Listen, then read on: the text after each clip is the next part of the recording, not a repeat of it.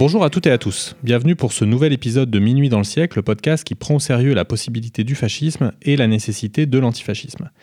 Alors ce nouvel épisode s'inscrit dans la série sur l'écofascisme que nous avons inauguré par un entretien avec Paul Guilibert et que j'ai appelé Peste brune et greenwashing. Aujourd'hui, je reçois Pierre Madelin qui participe à l'excellente revue en ligne terrestre et qui notamment a publié dans cette revue un article passionnant que je vous conseille intitulé La tentation écofasciste, migration et écologie. Bonjour Pierre. Bonjour, merci. Alors je voudrais qu'on approfondisse avec toi les questions qu'on a commencé à aborder avec Paul Guilibert, mais avant toute chose, j'aimerais qu'on précise d'emblée euh, les termes qu'on va utiliser et en premier lieu l'expression d'écofascisme. Comment tu définirais toi l'écofascisme? Alors, peut-être euh, une première euh, remarque avant de définir à proprement parler l'écofascisme, ça serait de dire que l'écofascisme est un concept qui n'est pas purement et simplement rabattable ou réductible au concept de fascisme historique. Autrement dit, c'est pas les conceptions traditionnelles du fascisme auxquelles on rajouterait le préfixe éco. C'est un concept qui a acquis au cours de son histoire, sur laquelle on va sans doute revenir par la suite, une autonomie et une consistance qui lui est propre, qui fait qu'en fait, souvent, la manière dont il a été défini par certains théoriciens fait assez peu référence à ce que pouvait être le fascisme historique. Ça ne veut pas dire que dans la définition qu'on peut donner de l'écofascisme, il n'y a strictement rien qui puisse renvoyer au fascisme historique. Ça veut dire qu'il y a vraiment une autonomie et une irréductibilité de ce concept. Euh, et ça, je pense que c'est important parce que sinon, euh, on, peut très vite aller dans des impasses quand on utilise le concept d'écofascisme avec des interlocuteurs qui vont tout de suite nous renvoyer euh, des références au fascisme historique et nous dire maintenant votre, votre concept ne colle pas du tout à ce qu'a été le fascisme historique et qui fait qu'après on, ne parle plus du tout d'écofascisme mais on se met on, se plonge dans des débats historiographiques sans fin qui sont pas exactement euh, l'objet de l'interrogation quand on s'intéresse à ce concept. Donc pour le définir euh, plus précisément, euh, je suis obligé de faire un petit retour historique. Euh, parce que ce concept d'écofascisme ne tombe pas du ciel, il a une histoire. Et je pense que pour le définir adéquatement, c'est important de revenir sur cette histoire. Parce que c'est un concept polysémique qui a connu, on va dire, majoritairement trois usages dans des traditions de pensée différentes. Le premier usage, c'est celui, Paul Guilibert en parlait déjà euh, il y a quelque temps, euh, qui a été, euh, on va dire, un usage diffamatoire qui a été porté par tout un pan de la classe intellectuelle française, non seulement de la droite libérale, mais aussi d'une certaine gauche productiviste, qui pendant des années a renvoyé l'écologie politique critique du capitalisme et de la modernité industrielle à une idéologie intrinsèquement réactionnaire, obscurantiste, voire fascisante. Donc, à droite, euh, la figure paradigmatique, euh, ça a été Luc Ferry, mais à gauche, des personnes moins connues ont aussi défendu cette vision. Je pense à, euh, au géographe Philippe Pelletier, aujourd'hui encore le chercheur Stéphane François, qui, écrit des choses qui ne sont pas inintéressantes par ailleurs sur les liens entre l'écologie et l'extrême droite, mais qui ont historiquement défendu cette idée d'un écolofascisme intrinsèque à la critique écologiste de la modernité. Ça, c'est, on va dire, à peu près le premier usage. Le deuxième usage, c'est celui qui a été fait dans les années 1960-70 euh, par l'écologie politique francophone anti-autoritaire, euh, donc en gros, on va dire euh, ces deux principales figures, Bernard Charbonneau et André Gorz, qui, par écofascisme, ont plutôt désigné les tendances autoritaires du capitalisme confronté à la gestion de la crise écologique et qui serait amené à prendre des mesures toujours plus coercitives pour, pour gérer une situation de crise et de pénurie. Ça, ça a été le deuxième concept. Et le troisième sens euh, majoritaire qui a été donné à ce concept, euh, il nous est venu euh, de la pensée anglo-saxonne, et notamment d'un courant qu'on appelle l'éthique environnementale, où en fait s'est développée une éthique qu'on appelle, éco, qu'on appelle écocentrée, on pourra revenir éventuellement après s'il faut pour définir davantage ce terme, qui tend à accorder davantage d'importance à la préservation des tout, des tout écosystémiques, que des parties qui les composent. Et certains ont averti à l'intérieur de ce courant en disant attention, les perspectives holistes peuvent donner lieu, peuvent être instrumentalisées par des politiques à visée sacrificielle. En gros, pour sauver le tout, pour sauver l'ensemble, la totalité, il faudrait se débarrasser de certaines parties Voilà. qui seraient, euh, qui, sont d'une certaine manière repoussées dans la zone du non-être, quoi, ou, ou ne méritant pas d'être ou de, de se maintenir, de se perpétuer, quoi. Du surnuméraire, de ce qui est la cause du déséquilibre, euh, de la surcharge, euh, d'une capacité de charge, euh, etc., etc. C'est des concepts qui viennent de la gestion écologique, de la- de la- de l'écologie scientifique, et qui ont après parfois été transposés euh, dans des réflexions sociales et politiques. Donc ça, c'est le troisième concept. Euh, moi, euh, le concept d'écofascisme que j'ai tendance à proposer, qui est un concept provisoire, perfectible sans doute, ça serait en fait une fusion un petit peu de l'écofascisme au sens 2 et de l'écofascisme au sens 3, c'est-à-dire en fait une gestion autoritaire du capitalisme en crise, de la crise écologique du capitalisme, via la désignation de populations surnuméraires qu'il faudrait euh, sacrifier pour euh, préserver le bien-être ou l'équilibre d'une totalité socio-écologique. Et c'est là où je rajoute un élément qui n'est pas présent dans euh, ces deux sens euh, de l'écofascisme que je fusionne, qui est peut-être parfois implicitement présent, mais qui n'est pas explicité, c'est que ces populations surnuméraires, tout laisse euh, penser qu'elles seraient euh, désignées selon des critères euh, raciaux euh, ou nationaux, euh, en tout cas qu'il y aurait une forme de racialisation de ces, populations surnuméraires, et en retour aussi une définition identitaire des totalités socio-écologiques euh, à préserver. Voilà, on va dire. Je ne sais pas si la définition est claire. Si, si, très clair euh, et très, très éclairant du coup. Alors dans ton article, tu, pars de, je, vais essayer de, on va essayer de reprendre peut-être le, raisonnement que tu déploies dans, dans, cet article pour, euh, pour Terrestre. Tu pars de la crise du capitalisme, ce qui me semble un, point de départ évidemment excellent, et on, voit certainement le lien avec la question de l'environnement, dans la mesure où, où la logique euh, productiviste est inhérente au capitalisme, euh, puisque euh, euh, celui-ci repose sur l'accumulation sans fin du capital et sur une régulation par le marché qui se moque des limites naturelles, environnementales, etc.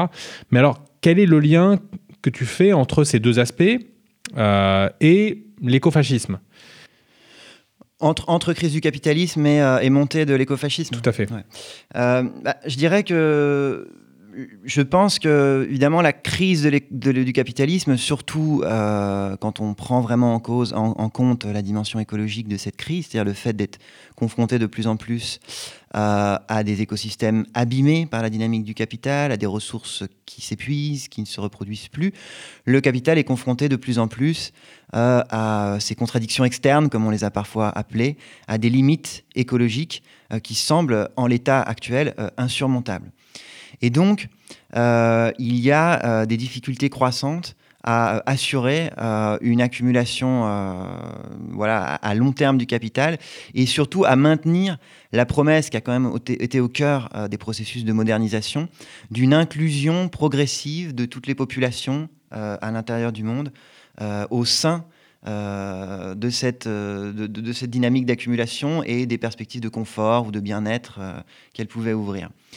Et au contraire, euh, devant cette difficulté de plus en plus croissante à élargir en fait la sphère d'inclusion euh, de l'accumulation du capital, eh il y a, euh, pour reprendre l'expression de- des camarades de la théorie critique de la valeur, des idéologies d'exclusion sacrificielle qui tendent à émerger.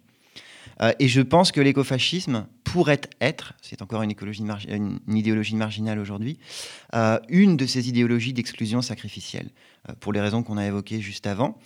Et ça apparaît très clairement, par exemple, quand on lit. donc, en 2019, euh, deux attentats terroristes à Christchurch, en Nouvelle-Zélande, et à El Paso, au Texas, perpétrés par des suprémacistes blancs, qui, des attentats meurtriers, hein, vraiment, avec plusieurs dizaines de morts. Euh, donc, ces terroristes, avant de passer à l'acte, écrivent des manifestes. Et l'un comme l'autre, dans ces manifestes, se présentent comme des écofascistes.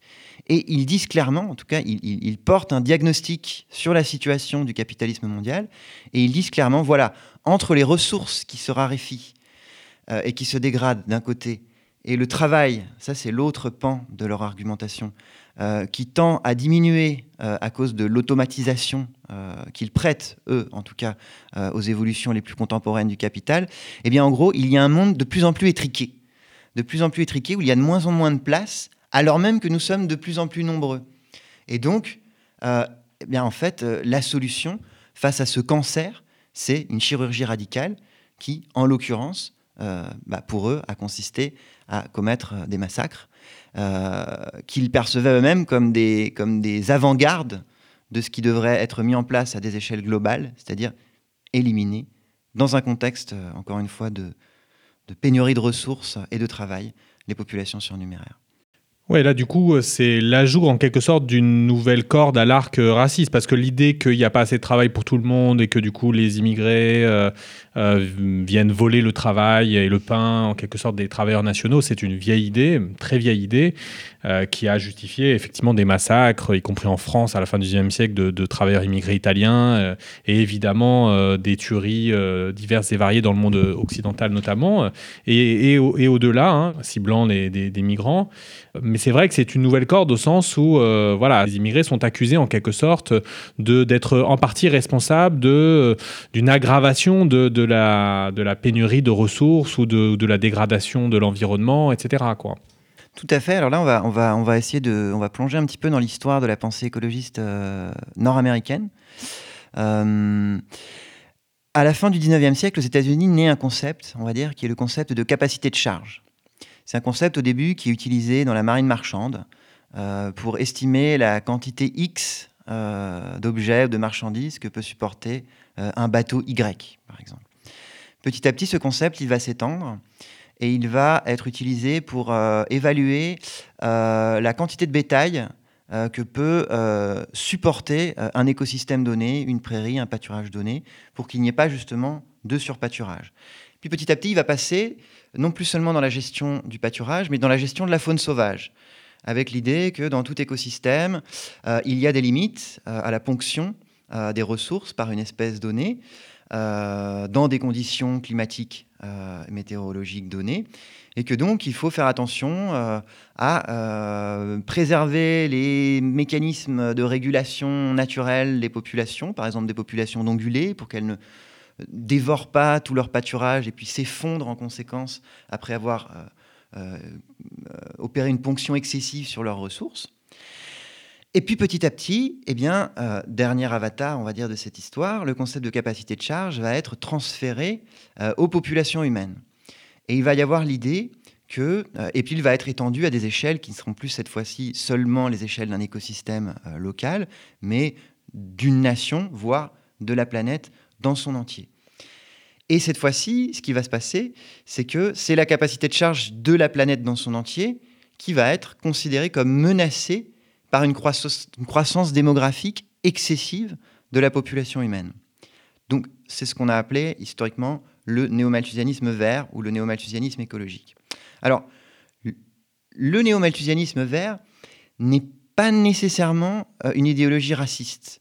Euh, certains néomalthusiens ont même été antiracistes. Euh, ils parlent parfois de populations surnuméraires, mais sans nécessairement viser la croissance démographique spécifique d'un groupe racisé, d'un groupe du Sud. Ils peuvent, par exemple, réclamer une limitation drastique des naissances pour l'ensemble de la population. Voilà. Donc il n'y a pas nécessairement... euh, tout écofascisme est un néomalthusianisme, mais tout néomalthusianisme n'est pas nécessairement un écofascisme. Ça, je pense que c'est important de le souligner parce qu'on a parfois trop tendance, dès qu'il y a un tout petit discours néomalthusien qui pointe son nez, à parler d'écofascisme, alors que c'est un petit peu plus complexe que ça. Bon, c'est une parenthèse. Euh, sauf qu'à l'intérieur, dans l'orbe, on va dire, de ce néomalthusianisme vert qui se met en place euh, aux États-Unis à partir des années 40, 50, 60, avec des figures comme Wilhelm Vogt, comme Fairfield Osborne, comme le très célèbre Paul Ehrlich, euh, eh bien, euh, va naître un discours qui va va avoir tendance quand même à insister lourdement sur la croissance démographique dans les pays du Sud, et petit à petit à aller même encore au-delà et à dire, en fait, le véritable problème, ce sont ces populations immigrées qui viennent chez nous avec des habitus reproductifs euh, qui ne sont plus les nôtres, qui vont donc se reproduire plus que nous, nous ne nous reproduisons nous-mêmes, et qui en plus, en venant chez nous, vont adopter un mode de vie qui va être beaucoup plus destructeur au niveau écologique, puisque comme nous le savons très bien, le nôtre n'est pas soutenable. Or, c'est précisément ce mode de vie qu'elles viennent chercher chez nous. Donc, la principale menace qui pèse sur nos écosystèmes, et euh, à l'échelle globale sur euh, la biodiversité et sur le réchauffement climatique, ou si ce n'est la principale, en tout cas une menace qu'il faut prendre très au sérieux, ce sont ces hordes, entre guillemets, d'immigrés qui viennent chez nous pour consommer des ressources et émettre des gaz à effet de serre. Et c'est ce que dit euh, explicitement et dans un langage très rationnel, d'une certaine manière, euh, le terroriste euh, Patrick Crusius, qui a tué une vingtaine de personnes, 22 personnes si je ne m'abuse, à, El Paso. Il tient un discours de ce type et extrêmement froid et rationnel, d'une certaine manière, rationnel, d'une rationalité qui est délirante d'une certaine manière, mais, mmh. mais qui, qui, prend des, des, des, formes rationnelles. Ouais. Alors ça, c'est vrai que moi, quand j'avais lu le manifeste de Patrick Crusius à l'époque, j'avais été un peu bouche bée parce que le type avait vraiment la tête sur les épaules, quoi. Enfin, il est toujours vivant d'ailleurs. Mais euh, on lisait ce texte, euh, un texte vraiment posé, euh, construit, pas, pas chaud du tout dans sa colère, pas d'éructation, pas d'insulte. Enfin, moi, ça m'avait, ça m'avait glacé, je dois dire. Et, et oui, c'est exactement ce qu'il dit. Et, ça me permet de, rajouter quelque chose, je pense. Mais bon, j'imagine que c'est euh, un une prémisse intellectuelle de ce podcast. C'est qu'en fait, les, extrêmes droites, euh, souvent, euh, malheureusement, pensent. Et parfois, elles pensent bien. Enfin, je veux dire, en termes de cohérence interne, on a parfois affaire à des gens qui ne sont pas des idiots et qui sont capables de produire des constructions intellectuelles qui peuvent être séduisantes et qui peuvent être euh, qui peuvent donner l'impression d'une véritable consistance. Et c'est pour ça aussi qu'elles sont dangereuses et que c'est important de, les analyser et pas seulement de, les mépriser ou de les condamner moralement. Oui, tout à fait. C'est un des postulats de ce podcast qui, est qu'il faut prendre au sérieux les, idées, les pensées d'extrême droite, même si elles nous, euh, nous semblent, euh, disons, moralement et condamnables et politiquement désastreuses, les comprendre pour mieux les combattre, euh, etc. Bon. Euh, dans l'article, tu, euh, quand tu parles de l'écofascisme en lien avec la, la, crise du capitalisme, tu dis d'une certaine manière que c'est en quelque sorte une hypothèse de de sortie du néolibéralisme vers un au-delà du néolibéralisme ultra-autoritaire, évidemment, puisque éco-fasciste, mm. euh, et, euh, euh, et, évidemment avec cette dimension de, racisme, de racialisation, etc. Tu, tu, en évoques une autre sur laquelle on peut revenir peut-être rapidement, parce que c'est quand même dans le paysage des extrêmes droites au plan mondial, on a déjà un peu évoqué avec Paul Gilbert, c'est un point qui est quand même très central et sans doute en réalité encore aujourd'hui dominant, qui est le carbo-fascisme. Ouais, ouais. Alors c'est une expression que j'emprunte à, Jean-Baptiste Fressoz, qui, qui l'avait forgé, je crois, dans un article de Libération. On pourrait aussi parler de fascisme fossile, hein, comme le fait le, collectif Zetkin euh, dans un livre euh, qui est paru il y, a, un an et demi, deux ans maintenant. Oui, effectivement. Alors là, on, parle de l'écofascisme en, partant encore euh, aujourd'hui du principe, Paul, Paul Guilibert le fait, toi aussi, j'imagine, moi aussi, qu'on reste pour le moment euh, dans une frange relativement marginale euh, de l'extrême droite euh, française, même si c'est pas en France que cette frange-là est la plus marginale, et mondiale. Massivement, historiquement, l'extrême droite internationale est une extrême droite carbofasciste ou fasciste fossile qui est climato-négationniste ou aujourd'hui climato-réaliste, c'est un petit peu le, recyclage des vieilles thèses climato-négationnistes, qui est euh, ultra-productiviste, qui est euh, ultra-libéral. Euh, c'est l'extrême droite qu'on a vu à l'œuvre évidemment dans la présidence et dans la rhétorique de Trump, dans celle de Bolsonaro. Et moi je voudrais faire un petit commentaire par rapport à l'actualité politique française à cet égard que je trouve assez intéressant. Euh, Marine Le Pen, depuis qu'elle est arrivée euh, au pouvoir euh, en 2011, si je ne m'abuse, au Front National en France, elle a entamé un véritable tournant quand même idéologique dans sa famille politique en se lançant dans une immense entreprise non seulement de greenwashing mais aussi de, pinkwashing euh, et en essayant de promouvoir non seulement un éco-nationalisme, mais aussi euh, parfois un fémo et un homo-nationalisme. Et en essayant de défendre l'idée que le féminisme, la défense des minorités sexuelles et la défense de la nature étaient inscrites dans l'identité française et, que cette identité française était à cet égard-là aussi menacée d'une part par la virilité conquérante de l'homme arabo-musulman et d'autre part euh, par ces migrants qui viennent euh, consommer nos ressources. Et ça a été une évolution quand même euh, assez forte. Enfin, c'est quand même pas rien cette évolution au sein de l'extrême droite, même si on est en droit de penser que ça reste du domaine de la rhétorique. C'est quand même pas rien une telle mutation du discours par rapport au climato-négationnisme, à l'homophobie et à l'antiféminisme structurant de l'extrême droite française. Et on avait l'impression, jusqu'à il y a euh, encore un an, six mois, que cette mutation euh, éco-nationaliste, fémo-nationaliste, etc., de l'extrême droite, elle était en train de gagner complètement la bataille, et que voilà, c'était, euh, ça roulait. Et tout d'un coup, Zemmour. Bon, il était là depuis quelques années en tant que chroniqueur, mais là, il devient une figure politique et il fait éclater le camp nationaliste français. Et ben moi, je trouve ça assez intéressant parce que j'ai l'impression qu'en fait, on est en train d'assister aujourd'hui, je ne sais pas si cette hypothèse est bonne, hein, à l'intérieur du camp nationaliste français, à une réaction patriarcale, climato-négationniste et antiféministe, en fait, dont Zemmour est l'incarnation provisoire.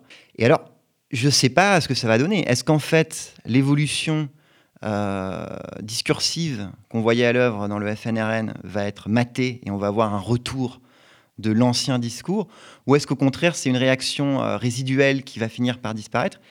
J'aurais tendance à penser qu'au vu des évolutions socio-culturelles de notre société, l'extrême droite à la sauce Marine Le Pen a plus de chances à terme de s'imposer que celle euh, d'Éric Zemmour. Donc, une extrême droite à, à discours éco-nationaliste. Voilà. Je ne sais pas ce que ça vaut comme fait, hypothèse, euh, mais. Non, mais ça met l'accent sur euh, quelque chose qui, euh, qui a souvent, je pense, été minimisé dans le dans l'appréciation de l'extrême droite française, à savoir que Marine Le Pen a été une stratège, euh, une stratège pertinente en quelque sorte des évolutions, euh, y compris culturelles, de, de la société française. Euh, et on prêtait beaucoup de, je sais pas, de, de- d'intelligence stratégique à Marion Maréchal. Je ne suis pas certain que en réalité cette stratégie soit plus gagnante ou payante sur le terrain électoral, politique euh, général, etc. Mais en tout cas, ça plaide là encore pour ne pas, euh, ne pas prendre nos adversaires d'une certaine manière pour des imbéciles. Ils réfléchissent, ils, ils évaluent euh, l'évolution de- de- des courants d'opinion dans, dans la société française et euh, au-delà, euh, et ils cherchent à, se, ajuster, y compris leur position. Alors d'une manière qui est souvent aussi tactique, hein, euh, instrumentale, etc. Mais malgré tout, il y, a des, choses qui évoluent et qui peuvent être assez substantielles. Alors je propose justement qu'on parle par exemple d'un des, proches de Marine Le Pen, qui est Juvin, Ouais. qui est quelqu'un qui a proposé, euh, si je ne me trompe pas, dans, dans son livre euh, La Grande Séparation, euh, il, Mm. il élabore une écologie des civilisations. Alors c'est quoi cette écologie des civilisations euh, C'est une écologie identitaire?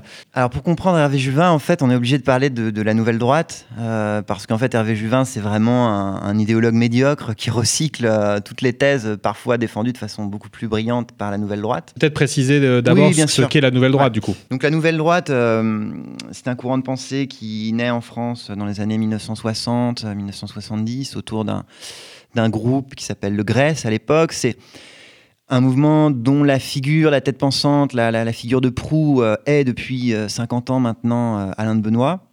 Quelqu'un qui vient au départ hein, des milieux euh, néofascistes, disons français. Euh, on pourra trouver, euh, par exemple, sur Contretemps, des articles qui reviennent sur tout ce milieu néofasciste qui aboutit à des personnages comme Alain de Benoît qui vont chercher à s'en distancier, au moins en apparence, disons. Effectivement, Alain Benoît commence sa carrière intellectuelle et politique dans l'extrême droite la plus classique, euh, raciste au sens biologique du terme, euh, néofasciste, effectivement avec des fréquentations euh, d'anciens SS, etc. Après, il y a une évolution très, très forte chez lui euh, qui a fait l'objet d'énormément de, travaux, de politologie, notamment dès les années 1990, ceux de Pierre-André Taguieff, qui était quand même très intéressant à l'époque. Euh, qu'il va, il va abandonner en fait euh, un racisme biologique pour un racisme que les historiens des idées ont appelé culturaliste ou ethno-différentialiste, où il ne va plus être question de race, mais il va être question de culture. Mais ce qui va être maintenu, c'est l'incommensurabilité euh, des cultures entre elles et ce qu'on a appelé souvent aussi la mixophobie. Euh, c'est-à-dire l'idée que de toute façon le métissage, même s'il ne concerne plus les races, euh, eh bien est un désastre qui détruit l'intégrité et l'identité des cultures. Euh, il va être aussi ce racisme hétérophile et non plus hétérophobe, c'est-à-dire qu'il va s'offrir le luxe de faire l'éloge de la diversité culturelle et de l'autre, tant que cet autre reste autre et tant qu'il reste chez lui. Euh, dans un premier temps, ce logiciel nouveau ne va pas euh, s'accompagner d'une sympathie pour l'écologie. Euh, la nouvelle droite, première version, et ça c'est quelque chose qui est assez bien documenté par Stéphane François dans ses travaux sur l'écologie et l'extrême droite, c'est une nouvelle droite productiviste, plutôt libérale en matière d'économie. Mais il y a déjà quelque chose à l'époque qui annonce en quelque sorte la mutation à venir, c'est son néopaganisme. Euh, la nouvelle droite est farouchement opposée au christianisme, parce qu'elle voit dans le christianisme la matrice de l'universalisme oni, ça c'est un point commun de toutes les extrêmes droites, euh, et elle est néo-païenne. Euh, sa défense de la diversité des cultures s'accompagne euh, d'une sorte de polythéisme des valeurs qui la conduit à valoriser les traditions pré-monothéistes. Et donc, elle va s'orienter vers des ontologies et des cosmologies qui sont portées sur l'immanence, donc sur plutôt le monde naturel qui va être valorisé beaucoup plus que euh, dans la tradition de l'extrême droite catholique, euh, une figure euh, transcendante. Donc vraiment une hostilité très forte au christianisme, qui la singularise beaucoup hein, dans l'histoire des extrêmes droites françaises. et ça, quelque part, je pense que ça va paver un petit peu la voie au retournement à, partir des années 1980 sur les questions écolo, où la nouvelle droite va devenir petit à petit, notamment Alain de Benoît, écolo.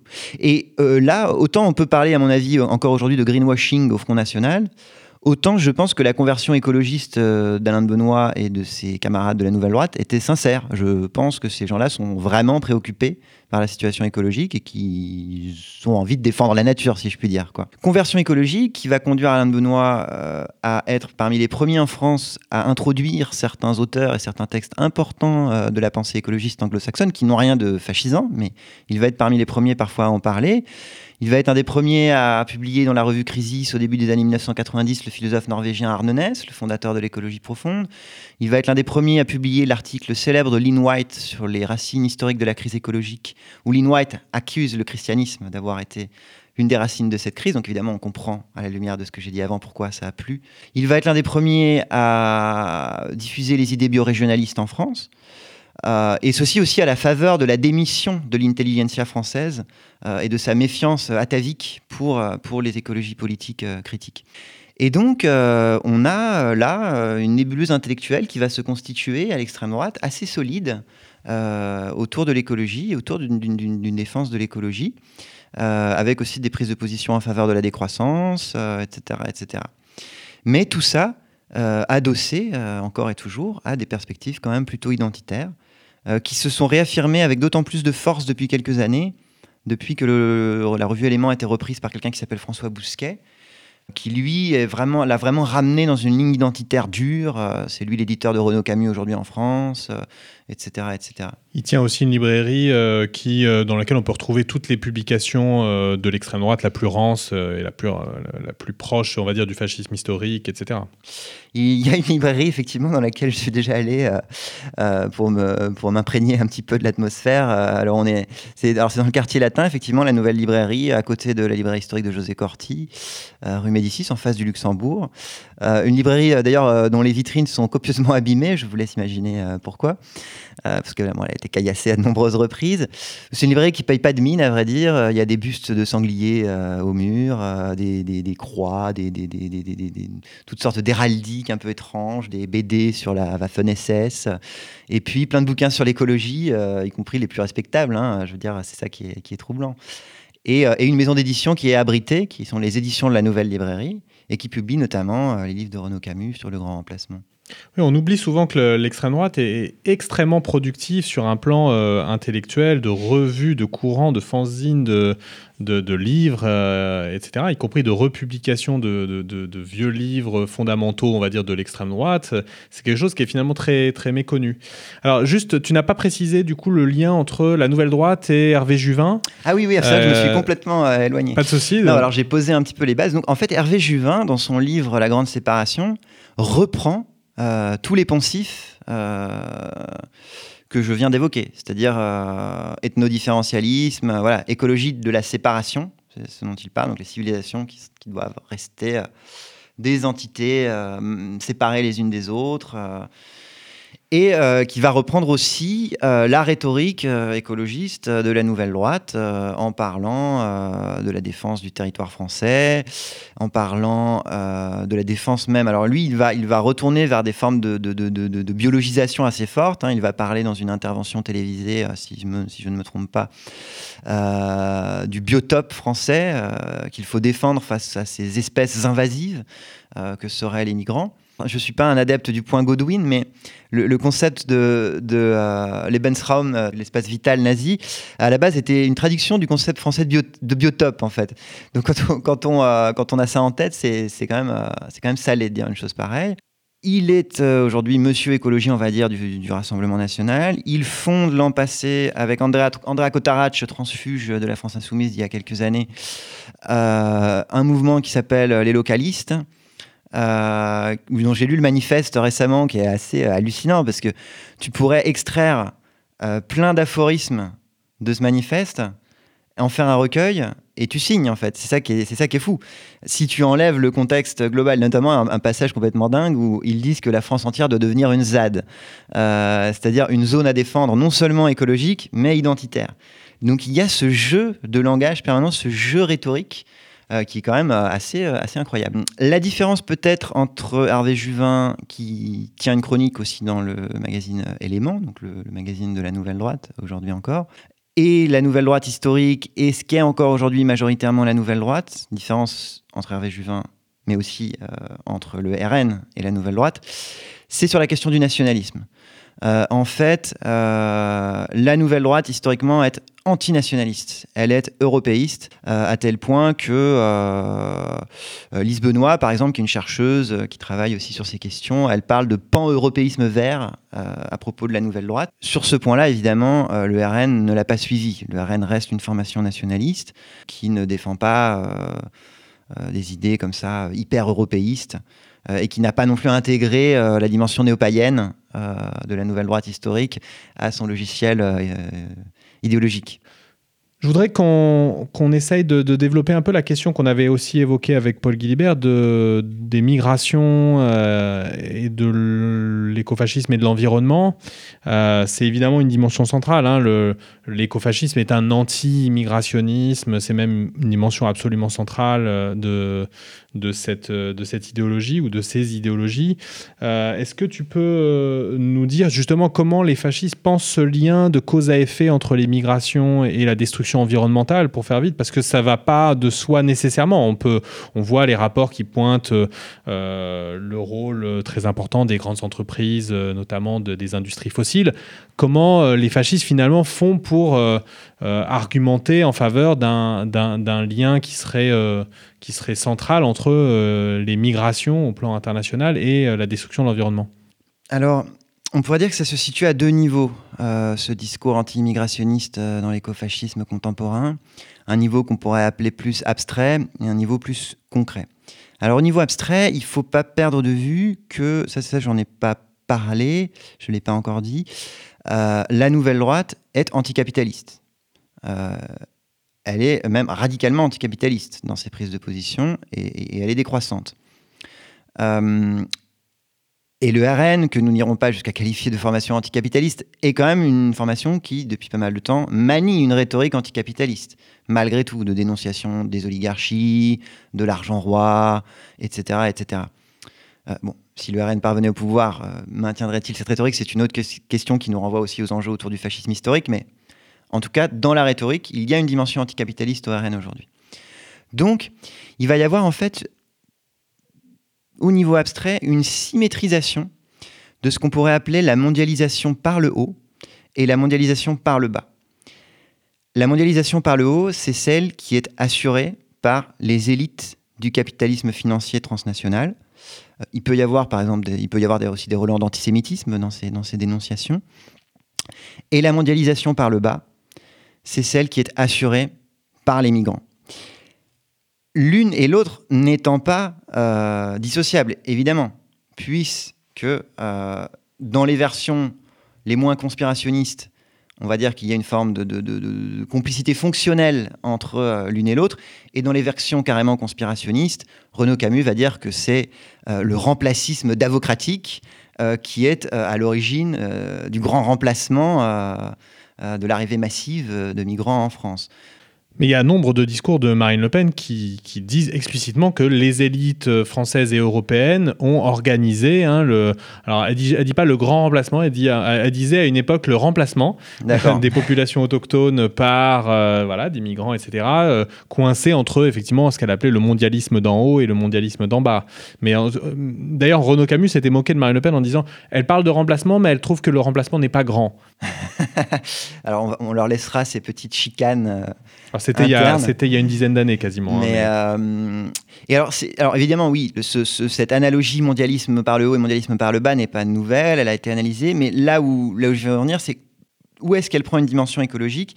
C'est à partir du moment où l'extrême droite commence à nous dire, de façon cohérente par rapport à son discours, la mondialisation non seulement tue euh, le travail euh, chez nous, mais par l'intensification des flux d'énergie, des flux de matière et d'énergie qu'elle induit, elle a un impact écologique dévastateur. Donc tous les agents de la mondialisation, qu'ils soient les financiers, les banquiers, les Soros, les remplacistes démocratiques ou autres, ou les immigrés, eh bien, sont, chacun à leur façon, des agents de cette destruction écologique induite par la mondialisation. Donc c'est un raisonnement relativement abstrait, mais qu'on comprend. Et après, la phase concrète de ce raisonnement, ça va être de dire, eh bien, écoutez, regardez, les migrants viennent chez nous, et il se passe trois choses. D'une part, à partir du moment où ils vont être chez nous, comme ils conservent de la famille chez eux, ils vont pas arrêter de prendre l'avion pour aller les voir. Donc, les, euh, les, euh, les, émissions de gaz à effet de serre vont, vont, vont monter en flèche.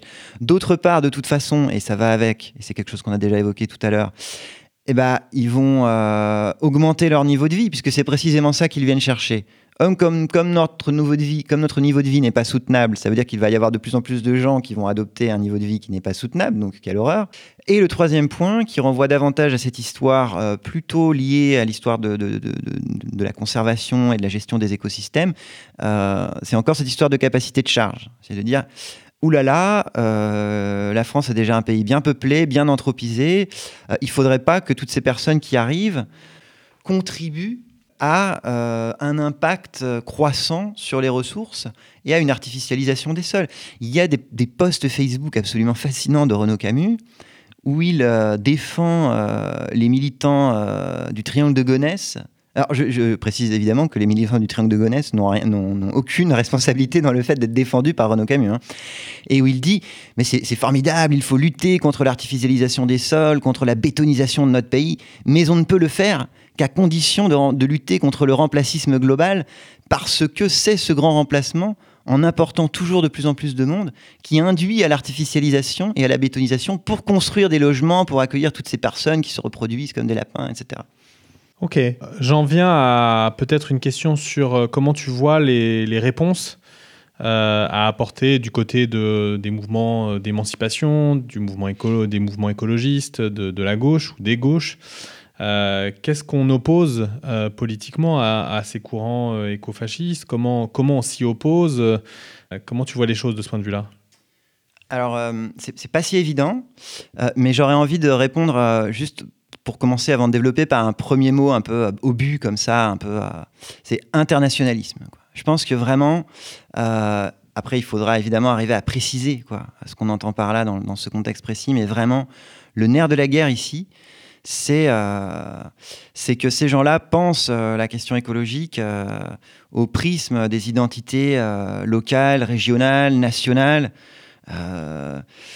dans des perspectives qui sont totalement exclusives de, de, la question, de questions par exemple comme l'échange économique ou écologique inégal, de la, de la justice, de la justice et de la solidarité internationale, et, ce qui correspond tout à fait à la ligne anti-universaliste et anti-cosmopolite euh, qui, est au cœur aussi de ces logiciels d'extrême droite. Donc, première question, c'est vraiment penser la question écologique et penser la question des enjeux de justice qu'elle soulève dans l'accès aux richesses, dans l'accès aux ressources, dans l'accès aux possibilités au niveau international. Euh, donc défendre en fait euh, un certain cosmopolitisme politique et un certain internationalisme. Alors après, moi je trouve que on n'a pas forcément la partie facile aujourd'hui en tant qu'écologiste par rapport à ça, par rapport à la gauche historique. Parce que la gauche historique, quand elle était confrontée au discours euh, très ancien, hein, anti-cosmopolite, euh, anti-nomade, euh, anti-mondialiste, anti-universaliste, elle disait bah, Écoutez, c'est pas compliqué. le développement des forces productives, l'unification du globe par la marchandisation qui tendanciellement va être socialisée et communisée. voilà, on répond ça. Euh, à l'anti-universalisme et à l'anti-mondialisme de l'extrême droite nationaliste. Mais aujourd'hui, dans une situation de crise écologique où on est confronté à la nécessité matérielle de relocaliser, de démondialiser, de réduire les flux de matière et d'énergie à l'échelle mondiale, c'est beaucoup plus difficile d'arriver à articuler un projet nécessaire d'écologie politique et un projet euh, internationaliste. Mais alors du coup, effectivement, il semble qu'il y a une tension entre euh, euh, la nécessité perçue par euh, beaucoup, je crois, ou en tout cas de plus en plus de gens, qu'il va falloir réduire, notamment les transports de marchandises, mais aussi les transports de personnes, les voyages à l'étranger, etc. Bon, et donc forcément les circulations internationales, ce qui ne va pas forcément dans le sens, en tout cas qu'on peut prêter en général à l'internationalisme, etc. donc il y a cette tension entre cette nécessité écologique et euh, l'ouverture internationale et ce que tu disais sur la nécessité de l'internationalisme pour affronter la, la, crise environnementale et en particulier le, basculement climatique. Oui, tout à fait. Bah, tu as déjà dit pas mal de choses. Mais oui, c'est comment, comment à la fois tenir, comment tenir euh, les, deux bouts de la corde, si je puis dire, comment tenir à la fois la nécessité de réancrer nos vies dans des territoires concrets, spécifiques, de réduire les flux de marchandises, de réduire les déplacements, la mobilité à laquelle nous sommes, malgré tout, même quand nous sommes critiques du capitalisme en général, assez attachés, euh, sans que cette reterritorialisation de nos vies euh, prenne euh, la forme de revendications localistes à contour ou nationalistes à contour identitaire. c'est pas évident parce que euh, forcément à partir du moment où euh, l'espace euh, géographique dans lequel se déploient nos vies se restreint, les risques de repli identitaire se, multiplient aussi. Donc comment arriver à maintenir vivante la flamme de l'internationalisme, d'un certain cosmopolitisme juridique au niveau des droits, etc., dans un contexte où matériellement nos vies vont devoir se replier malgré tout euh, sur des espaces territoriaux plus restreints, si on veut en tout cas euh, euh, ne pas faire exploser la planète. Est-ce que finalement la gauche s'est pas mise elle-même en difficulté depuis 40 ans en ne défendant pas fortement, ou les gauches disons, en ne défendant pas fortement par exemple la citoyenneté de résidence, c'est-à-dire l'ouverture de droits politiques complets aux personnes qui habitent ici, qui travaillent ici sans condition de nationalité par exemple, ou évidemment d'origine a fortiori, la régularisation des sans-papiers qui n'est pas défendue loin de là par l'ensemble de, de, la gauche. Est-ce que voilà, en n'ayant pas mené ces batailles politiques et culturelles, d'une certaine manière, on ne s'est pas mis euh, euh, en difficulté de ce point de vue-là, parce que c'est d'une certaine manière quelque chose de plus concret pour beaucoup de gens que les solidarités internationales avec telle ou telle euh, mm. lutte, etc. C'est une sorte d'internationalisme domestique, d'internationalisme ici et maintenant que de, que de, de considérer que tous ceux et toutes celles qui habitent ici, peu importe d'où ils viennent, peu importe leur nationalité, sont d'ici et on devrait avoir les mêmes droits. Ah bah, c'est super intéressant ce que tu dis, tu vois, j'y avais pas réfléchi, mais de fait, euh, repenser un, internationalisme de facto à l'endroit où l'on vit, surtout quand on est dans des espaces urbains avec un fort taux euh, d'immigration historique, avec euh, de fait beaucoup de gens d'origines différentes, de nationalités différentes qui cohabitent. Là, on pourrait imaginer effectivement repenser un internationalisme paradoxalement localisé, qui pourrait être euh, soudé par la perspective d'un rapport de soins au lieu où on habite, au territoire où on habite. Bon, tout ça reste abstrait, évidemment, il faudrait voir concrètement comment ça pourrait être mis en place, mais ça pourrait être une piste. Et à cet égard, c'est assez intéressant ce que tu dis parce que ça me rappelle un petit peu euh, des débats qu'il y a eu aux États-Unis autour du biorégionalisme. Donc le, biorégionalisme, c'est un mouvement qui est né aux États-Unis et qui dit qu'il faut repenser nos organisations politiques et sociales, euh, notamment à l'échelle de ce qu'ils appellent des biorégions. Euh, les biorégions, ça correspond euh, en gros à ce qu'on appelle en géographie ou en écologie un bassin versant. Euh, donc tout ce qui est lié plus ou moins au cours d'une rivière ou d'un fleuve, en disant qu'en général les, bassins versants ont une certaine unité écologique. Et donc évidemment, le biorégionalisme, qui n'a pas été fondé du tout par des fachos, a très vite intéressé l'extrême droite, parce qu'elle elle, a très vite vu que dans l'exigence explicite des biorégionalistes, de penser une communauté politique sur des territoires homogènes d'un point de vue écologique, on pouvait tout de suite très vite arriver à greffer la perspective d'une homogénéité ethnique ou raciale aussi. Et donc, évidemment, ça a suscité la perplexité et l'inquiétude chez beaucoup de biorégionalistes. Et euh, l'un d'entre eux, qui est un grand poète américain, Gary Snyder, qui est une figure historique du mouvement beatnik, a, essayé de répondre en fait à ces risques de captation identitaire euh, du mouvement biorégionaliste en disant, en fait, il nous faut repenser euh, la citoyenneté biorégionale, mais d'une façon qui ne soit pas liée à des formes d'autochtonie identitaire. En fait, il dit en fait voilà, il faut se dire que tous ceux qui sont là sont les bienvenus pour fonder cette nouvelle citoyenneté biorégionale. Euh, les populations autochtones euh, qui ont été colonisées, euh, les blancs de différentes immigrations de partout, les latino-américains qui arrivent aujourd'hui, ils disent on, vous invite tous à renaître écologiquement dans l'île de la Tortue, c'est comme ça qu'ils désignent l'Amérique du Nord parce que c'est un, nom qui est en, usage dans certaines populations autochtones. Donc, donc là, on a une réflexion, par exemple, intéressante sur ce que pourrait être euh, cultiver l'attachement au lieu, l'attachement au territoire, qui est primordial dans une perspective de révolution écologique, sans l'arrimer à des formes d'autochtonie identitaire exclusives et, et sacrificielles. Merci beaucoup Pierre Madelin pour ce, cet épisode très riche. Est-ce que tu as un livre en préparation sur ces questions ou... Euh, oui, je suis en train d'écrire un livre là-dessus où il y aura beaucoup plus de détails, euh, beaucoup plus de, de, contenu euh, que ce que j'ai pu dire encore aujourd'hui, qui j'espère sera fini au printemps et qui sortira, j'imagine, début 2023 ou quelque chose comme ça. Super. En attendant, on peut lire tes articles notamment sur le site de la revue Terrestre et on se retrouve bientôt pour un nouvel épisode de Minuit dans le siècle. Merci.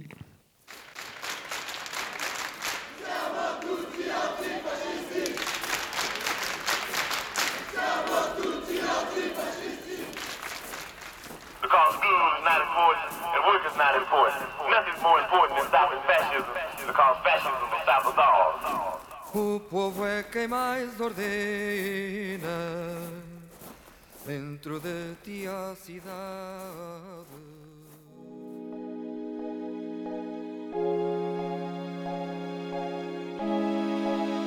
Spectre.